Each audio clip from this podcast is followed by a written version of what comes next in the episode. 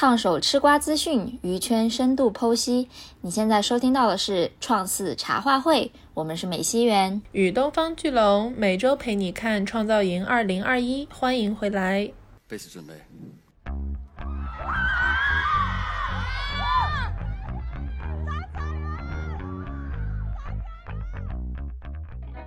对，但是就是这种会让我觉得，我明明知道是他是来抢钱的，我为什么要给他大钱呢？就是这个逻辑是在就是一般的生活中你不可能会做的一件事情。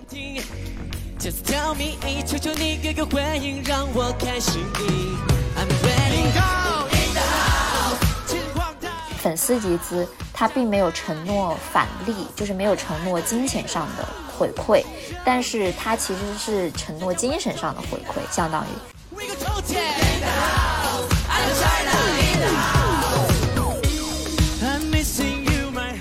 就是为什么很多人对于集资这么有执念，是因为它产生了一种逆天改命的可能性，就是我用金钱的力量战胜金钱的力量。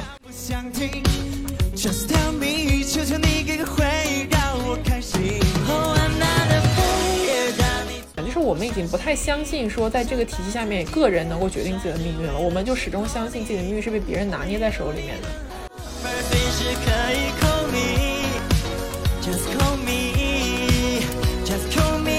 好，我们是美心园与东方巨龙，欢迎大家回来。什么口音？你为什么要说打嘎吼？我没有办法接上你的这个，尝试一下新的新鲜开场。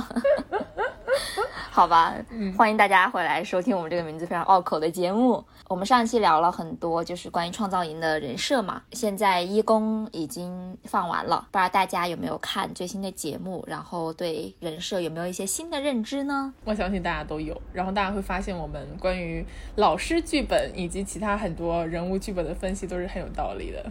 对，像是力丸啦，就是典型的老式剧本，掺杂了一点。我觉得力丸跟那个呃赞多都是有一点 美强惨的剧本。对，而且当时就是连组的撑腰王不是引起了很大的争议嘛？就是因为这个大家有目共睹，表演最好的力丸却没有拿到撑腰王，然后是易涵和任盈鹏拿到了。然后这个都上了热搜第一名嘛，这个事情，对我觉得就是好生气啊！任盈鹏的粉丝那边就说这个是节目组给他们那个祭天剧本，就是说，就他们认为这个也是剧本的一部分，就是故意要把任盈鹏恶剪成一个就好像是有心机的。坏人这种感觉，但实际上他也是付出了努力的一个选手而已，就这种对，就说这个是为了要用任盈鹏来衬托出力丸，所以故意剪的这种剧情，大概这样的一个逻辑吧。所以这个到底是不是剧本，我觉得大家都心知肚明。如果我们的听众有任盈鹏的粉丝，嗯，请不要暗杀我们好吗？所以说剧本有没有剧本这个东西，真的就是嗯见仁见智的一件事情。然后还有一个不能错过的热点就是河马。卡斯马坤，嗯，他宣布退赛了。对，这是我的我的创造营初心，真的是一眼就看中的。嗯，很很多人第一眼的 pick 都是他，就是他在那个走廊里面走过来的那个镜头，那个怼脸拍实在是太诱人了。对他退赛真的让人觉得很可惜。然后，对，就是关于他为什么退赛这个事情也是众说纷纭了。就是他自己，包括他公司爱回的官方说法就是家庭原因，但是这个家庭原因跟鹅有没有关系？跟爱。回有没有关系？就是也是见仁见智。对，准确一点讲，爱回是今年最大热门五个经纪五个选手的经纪公司，就是 Intersection 的河马米卡青莲，还有赞多利丸。所以今年。日本的大热选手基本都集中在爱回里面，这也是为什么很多人说爱回就是最近有很多操作让人觉得很迷惑吧。这样，就其中一个就包括这个他们疯狂的集资这个事情。对，我觉得可以好好来说一下集资。对，其实这个也是我们今天这一集的重要热点，就是关于集资选秀嘛，集资是逃不开的一个环节，然后有很多。就是我周围有很多第一次正儿八经搞选秀的朋友，然后就一直来问我，就说集资究竟是看什么的？就是集资是什么东西？然后我就发现这个话题其实很难一下子解释清楚。嗯，所以我们就今天好好的剖开来给大家讲一讲吧。对，所以其实集资就嗯，顾名思义嘛，就是把大家的钱放在一起，就是集中资金。对不对？然后方便就是一起统一管理，然后能够更加有效率的达到某种目标。然后这个目标可以是应援、冲销量，然后呢，在我们这个创造营的这个语境下的话，他就是要打头嘛，给选手投票、买奶啊，或者是等等其他的一些方式。嗯，对我们袁总刚刚举的几个例子，其实就已经涵盖了集资能做的几乎所有事情。然后。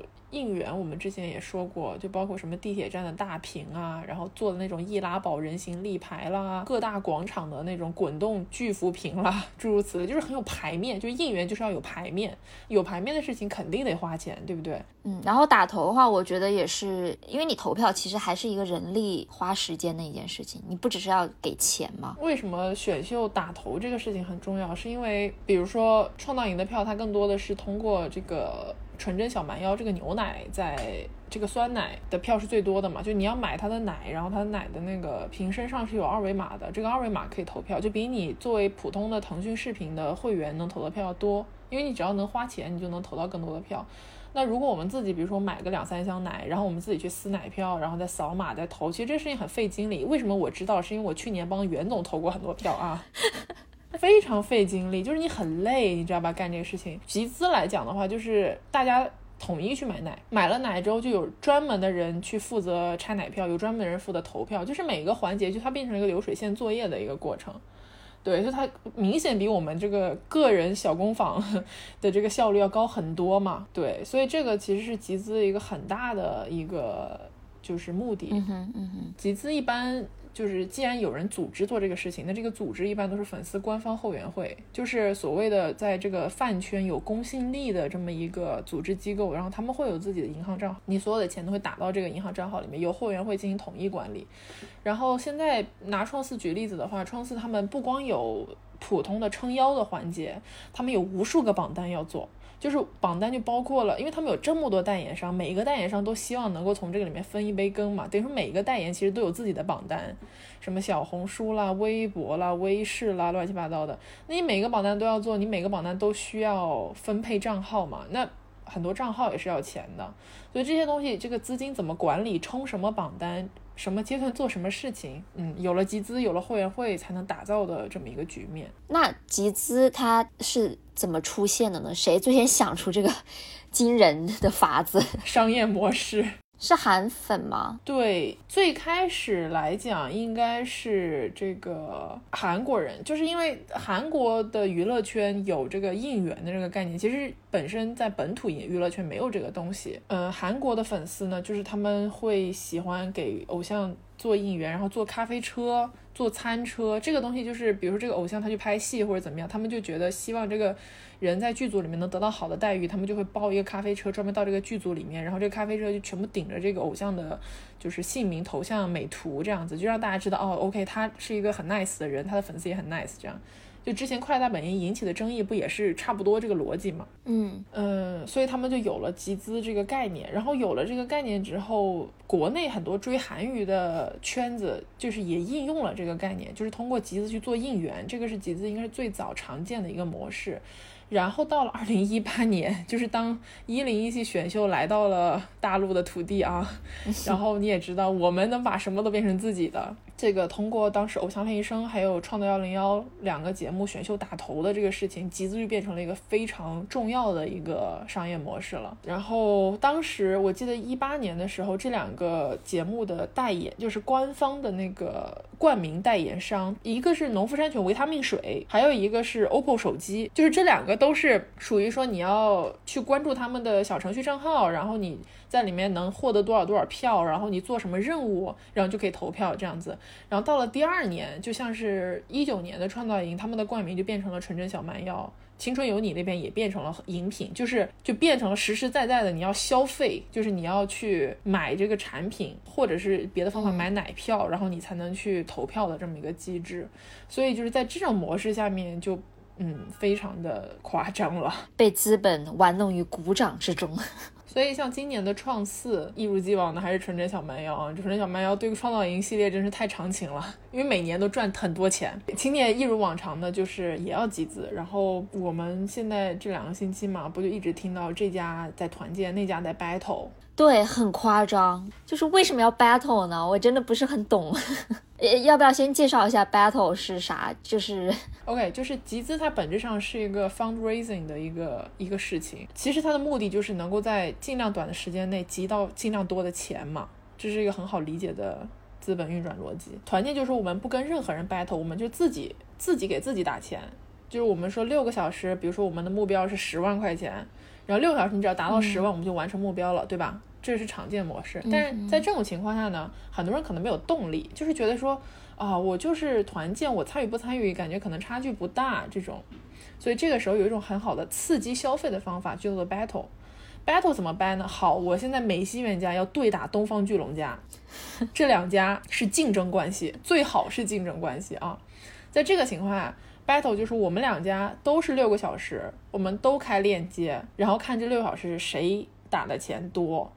那这个时候好了呀，美西苑家和东方巨龙家都不想输，对不对？然后可能本身两家在一个能够持平的一个状态下，就会互相都去打更多的钱。然后可能你看到我追赶上一点，我就再去打一点钱。就本身我可能只想花二十块钱，结果后面花了两百块钱，就是是。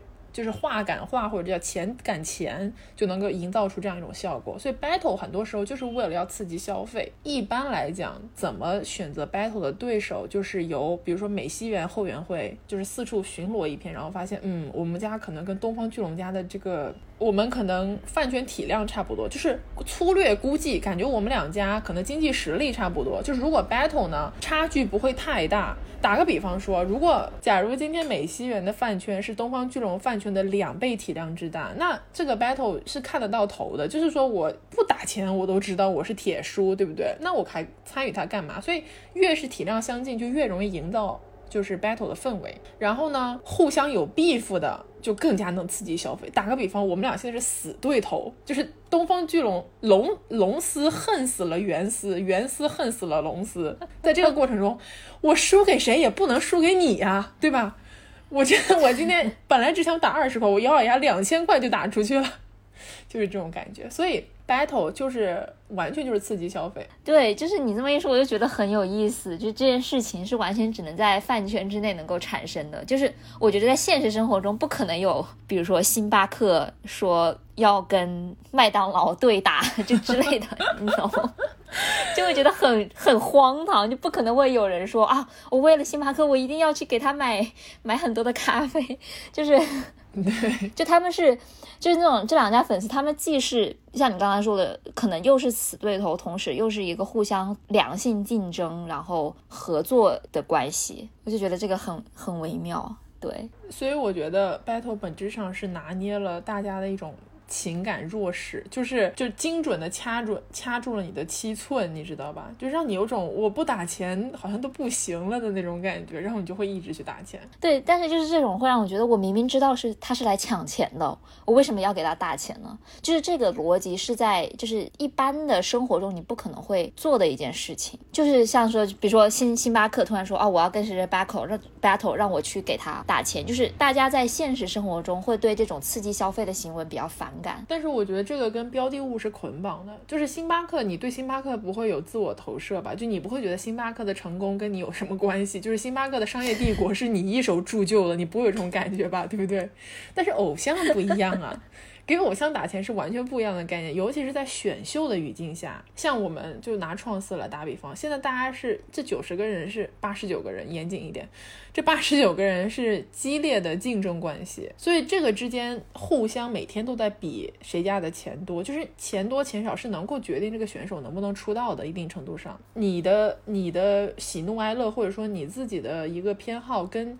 你 pick 的选手是息息相关的，共存亡的一个关系，基本上 好不爽啊，被绑架了情感啊，是的啊，怎么会这样？而且在这个过程中，就是除了 battle 这件事情本身，还有很多刺激消费的方法。就是我们举几个简单的例子，比如说插旗、拔旗这个东西，我记得我们在饭圈那期的时候，其实简单的讲过。这里给大家再回顾一下，就是说插旗就是。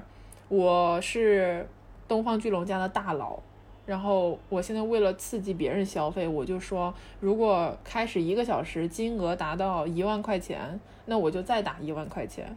这就叫插旗，就是立一个目标给大家去共同实现嘛。那拔旗就是说我完成这个目标，我也按照我目标的承诺做到了，这就叫拔旗。所以这一切都是为了集资的金额，就是为了钱多。从这个程度上来说，集资其实有点像是就是众众筹，像是你说这种插旗什么的这个方式，其实在现实生活中很多人 fundraising 就比特别是。呃，非盈利机构吧，他们有时候都会做这样的事情。一个公司说啊，如果呃在一天的时间内，你给这个某个慈善机构捐钱，我会按照同样的这个金额也给他捐，相当于你给十块钱，实际上的效果是二十块钱，就以这种方式去刺激大家啊捐款啊，或者说众筹等等的。对，这种是比较我觉得算是良性或者比较正面的吧，这样子。然后可能有一些，因为是为了钱嘛，所以就有的时候会有一些不太好。的话术出来，就是常见的，就是说你今天省下一杯奶茶，就能多给哥哥或者弟弟或者姐姐或者妹妹多打一份奶茶钱，就这种感觉，就是让大家好像要勒紧裤腰带生活的这种，我觉我不喜欢这种，我觉得这个太过分了，因为现在集资的数额真的是太惊人了。我每次都被吓到。上次是谁呀？说什么一下就是几个小时一百三十万啊？是谁啊？刘宇和赞多都是这个水平，差不多。现在力丸也很多。对，这里就有另外一个问题，就你刚举的这几个例子啊，就是什么呢？就是我严重怀疑现在的这个创四的这个集资榜单。出现了倒灌的情况，简明易懂的讲，公司下场，公司也好，货源会也好，它肯定是官方的。就是说，我们比如说第一次集资集了一百万，然后第二次集资的时候，我把第一次集资的一百万中间的一部分，比如拿五十万出来，再打到第二次集资里面，其实都是一份钱两份用，就是它是一个空中楼阁，这叫倒灌。为什么我觉得我严重怀疑创思榜单现在有倒灌，是因为这个数额已经到了离谱的程度。就是现在的集资榜第一名是力丸嘛，力丸家现在三百多万了，三百多万的集资额是什么概念？而且他这他他是在连播出之后，因为连他没有拿到撑腰王这个事情，对于他家的粉丝其实是有很大的虐粉作用，就是粉丝都变得很积雪，就是认为真的是要帮助力丸出道这样子。当时到现在。已经大概有两三次集资活动了，然后金额已经超过了从当时的一百五六十万吧，可能现在就已经破了三百万，这个速度简直就是不可理喻的速度。这个你说没倒灌，我都很难相信。说句实在话。就大家可能对这个金额没有概念，就是对于常规，就我们现在说出道了的，拿他们的诗歌《Rise》来举例子，湖人来举例子好了，就是湖人的平均水平，比如说限时五到六个小时能有一百多万的这种水平，这是出道的 idol，还出道叫得出名字的 idol。你说现在还在选秀当中，然后甚至是就是还没有出道，很多人路人都不认识的情况下，而且是一个星期连续好几次，大家有那么多圣歌吗？我觉得这个太不合理。有那么多钱吗？对呀，就是秀粉的钱也不是大风刮来的，就我觉得不不倒灌这真的不可能。他真的很夸张，是真的很夸张。而且还有另外一个就是很不好的点，是因为之前爱回，因为力丸赞多、米卡他们都是爱回的嘛，爱回的后援会是有爱回工作人员下场的，就是对对对，就是我记得。当时，嗯，是直接就是他们的后援会好像是发了专门发了一个微博或者是一个帖，说啊，我们这次集资的钱全部都打给了爱回的工作人员，然后把那个什么一些收据啊之类的给剖出来，照片给剖出来，然后呢，大家就是瞬间就觉得，为什么这些钱要给？要给经纪公司呢，所以因为一般来讲的情况下，这个钱都是在后援会的账号里面的，就是对啊，跟公司虽然公司跟后援会肯定会有对接，但是至少不是公司直接在管理，所以这也是为什么就是大家现在。很多人都怀疑爱回几个选手可能都出现了倒灌的情况，就是你想他如果钱都在公司里面，而且是很多选手的钱都在一个公司账号里面，其实这个公司它操作的幅度是很大的，就是他真的想倒灌，他很轻松就倒灌了。而且我觉得不只是倒灌的问题了，就是如果是你集资然后给到一个公司的话，这算不算是非法集资？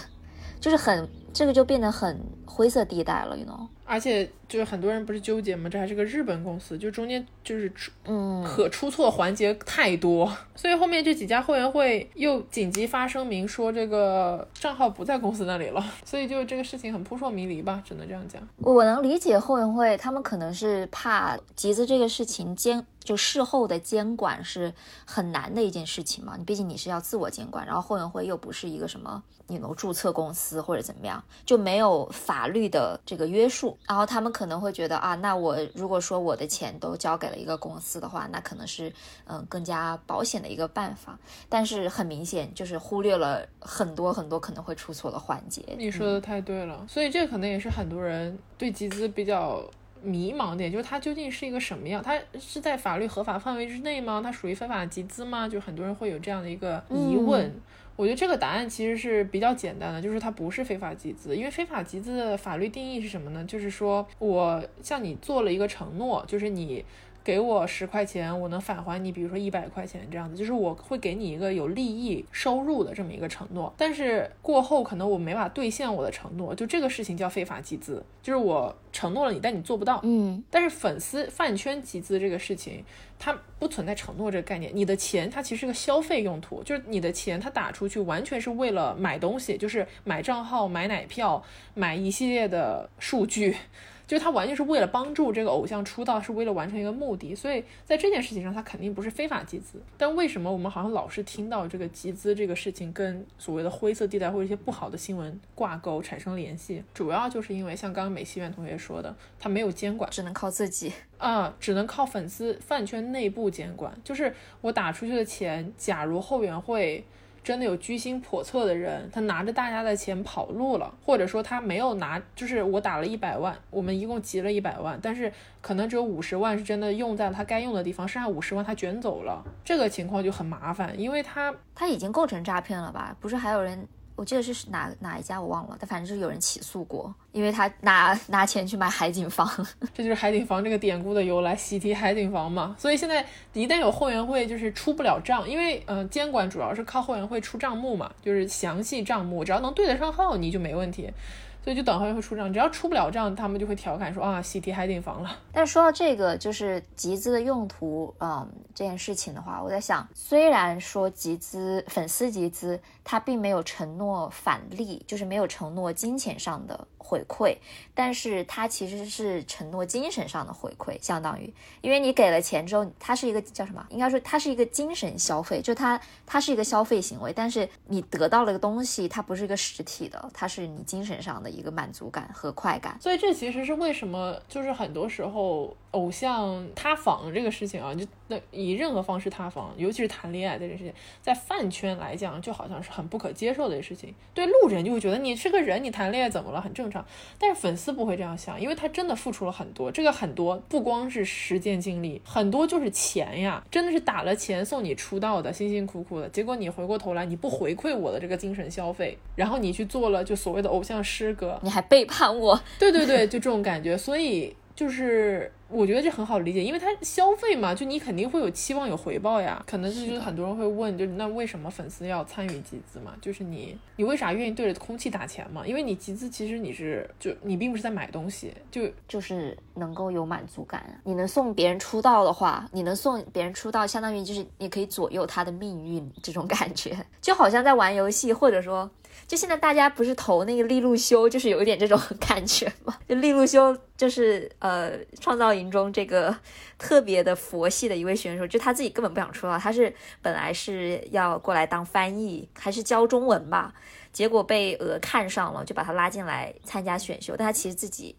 又没有这个背景，然后也没有很强的意愿，但是很多人想要给他投票，然后就说，呃，这是你人生可能唯一一次可以左右别人命运的时刻。对。是的，就很离谱啊，就是很搞笑吧，就有种把它玩弄于股掌之中的感觉。对我觉得从某种程度，虽然是玩笑话，但是从某种程度上来说，大家这么喜欢集资投票或者说参与选秀这件事情，就是因为你本身能够有一定的参与感。对，因为其实现在看创四嘛，我自己是有 pick 了很多弟弟，然后有一些弟弟可能就排名不是特别靠前，然后你知道他们家的粉丝都是。求神拜佛的，就是希望赶紧集资吧，就是非常愿意要打这个钱。就很多时候，人家就觉得集资好像是一个被逼上梁山、迫不得已的时候你才消费，其实不是的。就是对于很多人来讲，集资可能就会变成了一个粉丝能做的为数不多的救命行为。哥哥就是说，哥哥只有我了，或者说弟弟只有我了，这种感觉吗？这个话可能有的时候觉得很夸张，但是在某种特定语境下，尤其是像创四的这种低位选手，他是真的。就是如果你不打这个钱，或者是你怎么样，他可能真的就是没有戏了。当然你可能打了也没戏，但至少你努力过，就会有这种感觉，你知道吧？对，想象一下九十位选手，如果你 pick 的那位选手是八十八名，这种，哇，那真的是，那其实是很伤心，非常伤心。我就是 pick 了一个其中一个六十多名的，都真的就是打钱马上打钱。佐藤弟弟，大家请大家支持佐藤弟弟。对，如果佐藤永祥弟弟还能有幸进下一轮，大家一定要给他投票好吗？他真的值得留下来。还有一个很有趣的问题啊，就是说集资它到底是不是一个民意的体现？因为我们说像选秀这些，它都是一个一个很重要的点，就是它是一个全民选秀，就是是展现民意。就是他选出来的是观众喜欢看的这些爱豆对吧？但是发展到现在，变成了好像是说谁加集的钱多，集资比较多，谁投的票多，他就可以出道。但是他真的能够代表一个就是普遍的一个民意吗？因为现在每个人投票，他不是他没有设上限。因为以前像是超女的时候，最早那一届超女，就是你每每个人投票可能每天只能投。十张票或者是怎么样？因为那是短信投票嘛。但是现在是其实就是有种没有上限了嘛，就你可以想投，你只要有钱你都可以砸。我觉得一定程度上来讲，它还是因为你说有钱就能砸，那钱多的人家粉丝体量大概率也是比较多的嘛。就是偶尔会出现什么样的情况？就是我们就是在集资榜单里面一定会出现两个数据，一个是人头数。还有一个是人均数，就是说有多少人给你打了钱，然后人均打了多少钱，然后就会出现两种类型。第一种类型是他的人均特别高，一个人可能就打好几百。平均下来，但是人头数很少。这种人就是说，他这个偶像他吸到的都是铁血粉丝，就这个粉丝根本就不要求多，他就是舍得给你花钱。嗯哼创四的人头少，人均特别多的一家就是任一鹏家，就任一鹏的粉丝，简称鹏丝啊，是真的铁血鹏丝，就是非常愿意给他花钱，因为他们家可能就是。在创四没有吸到太多的新粉丝，所以还靠老一批的彭斯在撑，但是还能撑住，真的是非常了不起，就爱得很深嘛。嗯嗯。还有一种呢，就是人头特别多，人均比较少，这种就是属于路人盘大，就是说很多人愿意给你打个一两块钱，就可能不多，但是我愿意给你凑个份子。然后这种可能就是路人盘更大。所以你说如果要看民意嘛，那肯定看感觉人头是好像更有说服力哈。但是你要说他。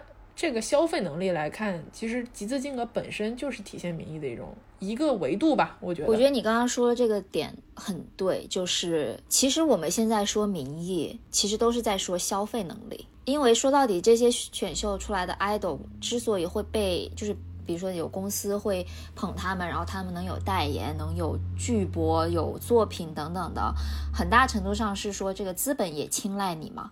那资本为什么会青睐你呢？那肯定是因为你的粉丝有消费能力。我投资给你这个 idol 的话，那我能够赚钱。所以说对这些呃公司或者说资本来说，你人是你是人头多还是说你是人均高都不重要。重要的是你有消费能力就可以，你能花，你能给我到这么多的钱，那我就会愿意认可你。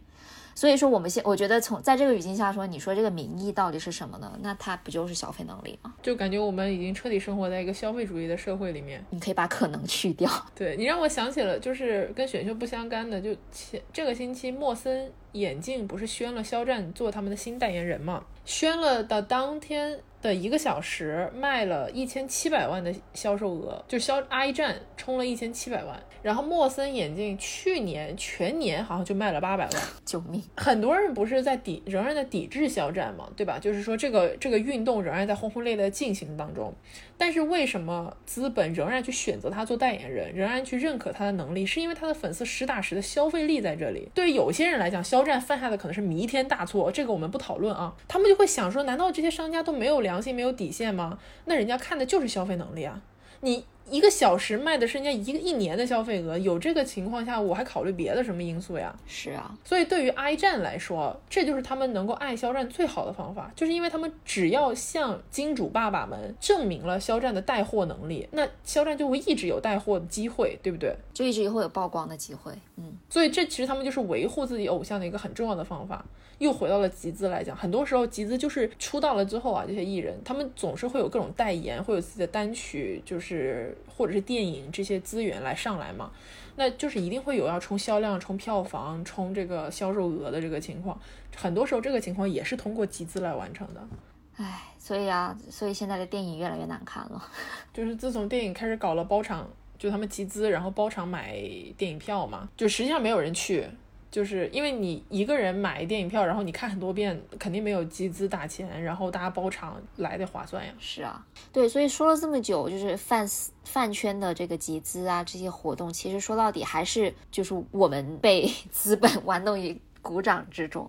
我觉得这句话已经说了很多遍了，对，很难逃脱出这个这个圈圈地吧。然后我想到，就是在韩国系，就是《创造一零一》出来的时候，他们其实是跟超女一样的模式，就是每个人投票是有一定的上限，他们是短信投票嘛，每个人投票是有一定上限的。然后，除非你要搞手机号什么的，但是这个就会变得麻烦很多。但是，当这个选秀这个东西来到了。我们大陆语境下的时候，就立马就被资本给看中，然后把它变成了一个完全的消费的一个模式，就是大家可以买奶票，买票之后，然后你是没有上限，你可以随便买，然后呢，所以大家会这么疯狂的去集资，然后我觉得这个是很。大的一个区别，又回到我们刚才说过的民意的这个问题了。现在选出来的不一定是说更多人喜欢的，但一定是更愿意为他花钱。对对，所以其实从另外一个角度来讲，就是我们回到创四嘛，就是鹅是会观察很多数据的，它作为大平台方，对吧？主导方，所以集资榜每天实时更新的数据，他们一定是在监控的，就他们一定会考量哪一些人他是更加有消费能力的，因为作为这么。俄每年最大的 S 级项目，他们跟选出的这十一个位置，肯定有他们希望跟大公司合作的位置，也有就是放在也有放出风是空着的，等着民选上来的位置。所以在这个过程中，其实集资就粉丝的经济实力和俄之间是属是属于一个始终在推拉、始终在博弈的一个过程。为什么？就像我们上一期其实讲到逆天改命这个事情，就是为什么很多人对于集资这么有执念，是因为他。产生了一种逆天改命的可能性，就是我用金钱的力量战胜金钱的力量。因为如果你的金钱的力量已经大到额觉得 OK，我可以为了你的金钱的力量放弃我跟比如说其他一些公司也好、平台也好合作后续产生的利益，那我可能就会考虑你们推的这个选手。所以其实在这个过程中。就是所谓的民意和所谓的资本，他们仍然在博弈的一个过程。就像是打个很简单的比方，拿创思举例的刘宇现在的集资，就我们忽略这一周上来的力丸嘛。刘宇之前一直是嗯第一名嘛，就是他也是最早破百万的创四选手，然后也肉眼可见刘宇确实是有很多粉丝，但是刘宇的这个叫什么每周的排名仍然没有上去，刘宇这周是第六吧还是第几，反正是中位圈的一个成绩。其实从集资的金额来看是非常不合理的这么一个结果，嗯，对，但是为什么？它最终出来的排名是这个样子，就说明其实平台方在考量很多因素嘛。就是说，选秀做票这个事情，大家其实都已经见怪不怪了，只是说用什么手段，它要达成什么目的而已。那对于鹅来讲，它现在就短暂的叫压票嘛，压你的票，它肯定是有后面的很多考虑在里面。所以这就是刘宇佳为什么他们家已经喊了要争 C 嘛，说今年，嗯。就是能不能争成功，怎么争成功，就是要看他们家饭圈和平台之间能博弈到什么程度。那当然还有很多其他的选手，我们就不一一举例了。就是处在这个博弈关系中的饭圈是非常多的，很多选手都面临这样的问题。刻意被压票的，有可能是故意要刺激你粉丝再往上冲一冲；放在前面的，也有可能是接下来很快就会摔下去的。所以这个东西说不清楚。就这样一看，其实搞一个选秀，搞一个创思，就很像是我们。在现实资本世界的一次 巨大的挑战。就其实也像我们上期讲过的，就是说，即使是在这种情况下，比如说是粉圈、是饭圈和这个一些大的公司之间的博弈，但他们还是在整个的资本体系下的一个博弈。对，最终还是从利益出发，这样。所以你看，其实我们的思维想法已经完全被浸透了。就以河马退赛这个热点来说，呃，很多人第一个反应就是阴谋论嘛，就是认为他肯定是非自愿。非家庭原因退赛的，然后是俄逼退他的，或者是爱回逼退他的，或者是其中有其他的纠纷，对吧？就马上会往这个方面想，就是我们已经不太相信说在这个体系下面个人能够决定自己的命运了，我们就始终相信自己的命运是被别人拿捏在手里面的。甚至还有人会说，就是河马他来参加这个比赛就是为了刷一波脸，获得更高的热度，就诸如此类。其实这些都是说明我们。就不太相信这种所谓的真善美，就是我们还是不相信梦想的力量，也我们更加容易从利益的角度出发去评判每个人的行为逻辑，就是你做这件事情一定是为了某种利益，非常的非常的悲悲哀啊！因为选秀或者说追星这件事情本身其实就是一件快乐，就是充满热情的一件事情，它应该给我们带来的是所谓的梦想或者是快乐的力量。现在变成了如此的肮脏，那也没有吧，没有。但是就是我还是就是真的很怀念那种特别纯粹的这个，就是早期的日本系偶像。的那种定位，就是它它的存在就是为了给你带来元气，就好像我觉得我们来聊一下一公的舞台吧。嗯，OK。因为我觉得一公舞台有几个就是真的是让你看了就可以抛掉，就是让你忘掉我们刚才谈论的所有的黑暗的这些方面，就是真的能够让你快乐。Butterfly，Butterfly 啊，对啊，Butterfly 看我真的是热泪盈眶，就觉得啊，我的就是没有办法用言语去形容。然后还有像 Lover Boy，Lover Boy 也很很快乐，就是让你看了就忘掉烦恼。这两个都是非常好的舞台。就是虽然像 Butterfly，它有很多我们童年记忆的 buff 加持吧，但是但是在台上的那种热血、那种冲劲是能够感染人的。我记得我当时看真起了一身鸡皮疙瘩，就是哇，那个前奏一起来我就不行了。是的，嗯，大家表演的状态也很好，就是至少在那个当下，他们也相信他们在演的这个角色。就是不管世界怎么样，还是要相信一点，还是要相信一点真善美的东西。就是又变得就觉得又有点讽刺。因为尤其是你想到，就是 Butterfly 组的 C 和队长不都是博远嘛？然后博远其实本人就是一个典型的在偶像体系下面一直不得志的这么一个人物，就是他已经六年了嘛，就是他说从训练开始到现在，就他也参加过选秀，也没有成功，也曾经出道过，也没有获得关注，一直就是没有起来过。然后六年没有谈恋爱，每天就在练习室里面过着自己的人生，也没有赚到钱，至少没有赚到很多钱吧。但是他仍然坚持到现在，但是他自己也说，他其实不是一个特别被市场认可的这么一个情况，所以其实这就是很讽刺，就是怀揣梦想的人，或者我们现在愿意相信啊，博远是一个真正怀揣梦想的人，但是他。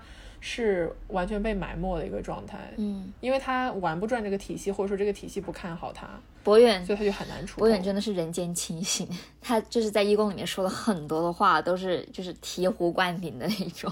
我印象很深的是，就是最后撑腰王，最后不是说赢的团队的撑腰王上台嘛，然后当时博远就说：“你看看，这就是市场选择的结果，都是一个样子，奶奶的、如如的、糯糯的。”但是我仅代表自己发言，就是这些都不是我的类型。就是我，我我觉得上场的穿越王有很多都是我不满意的选手。大家都会这么觉得吧？对，就是我认为真的更亮眼的、更值得被关注的，很多都没有拿到穿越王。呃，他们义工表演的时候，去到现场投票的粉丝也就那么多。公演的结果跟真正的场外的结果很可能是不一样的，尤其那时候节目还没播出，很多就是选手大家都不认得，那可能就挑认得的投票，这也或者说去的可能都是已经是某些人的粉丝了。对对对，所以也能理解吧。但是就觉得很可惜，像博远啊、力丸这种，就这些没有拿到撑腰王的金牌选手，还是觉得很可惜。对，然后我觉得还有一个，因为上一期一公结尾。湖人不是去表演了吗？然后我看着湖人表演的时候，其实我就觉得这个是不管湖人怎么塌房啊，这个业务能力真的很可以，真的，就是这些弟弟们，你们看一看。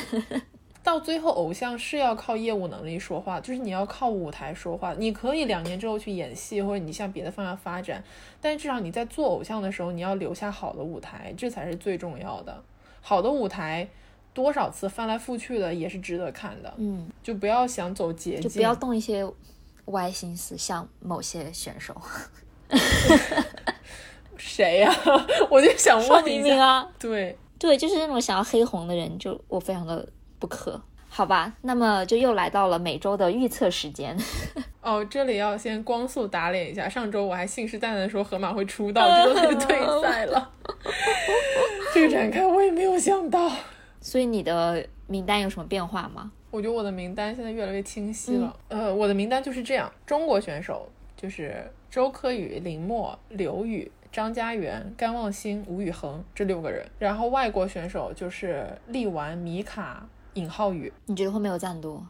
我觉得不好说，因为一公的这个情况，其实我觉得对赞多是不利的。而且一公很明显的一个结果就是力玩家起来了，就是彻底起来了。所以力玩和赞多，我觉得不一定会全出。好吧，对我这里还有两个空位，我觉得可能就这两个空位是有希望别人搏一搏。你说这些其实不是说你个人 pick，而是说你衡量了各种因素之后，对对。我认为会出道的，对对对，不一定是代表你个人喜好。哦，那我个人喜好肯定不是这些人。我的个人喜好跟我认为会出道的名单有很大的差别，好吗？好卑微啊。但是我觉得，就是从客观局势来看，我说的这些人是非常有概率出道的，我自己这样认为。但是没有一个是就是绝对百分之百稳的。What do you think？我是一个没有什么经验的选秀观众，纯粹是从个人喜好出发的话，这周我的名单上面多加了林默，因为我觉得林默这个人很有意思。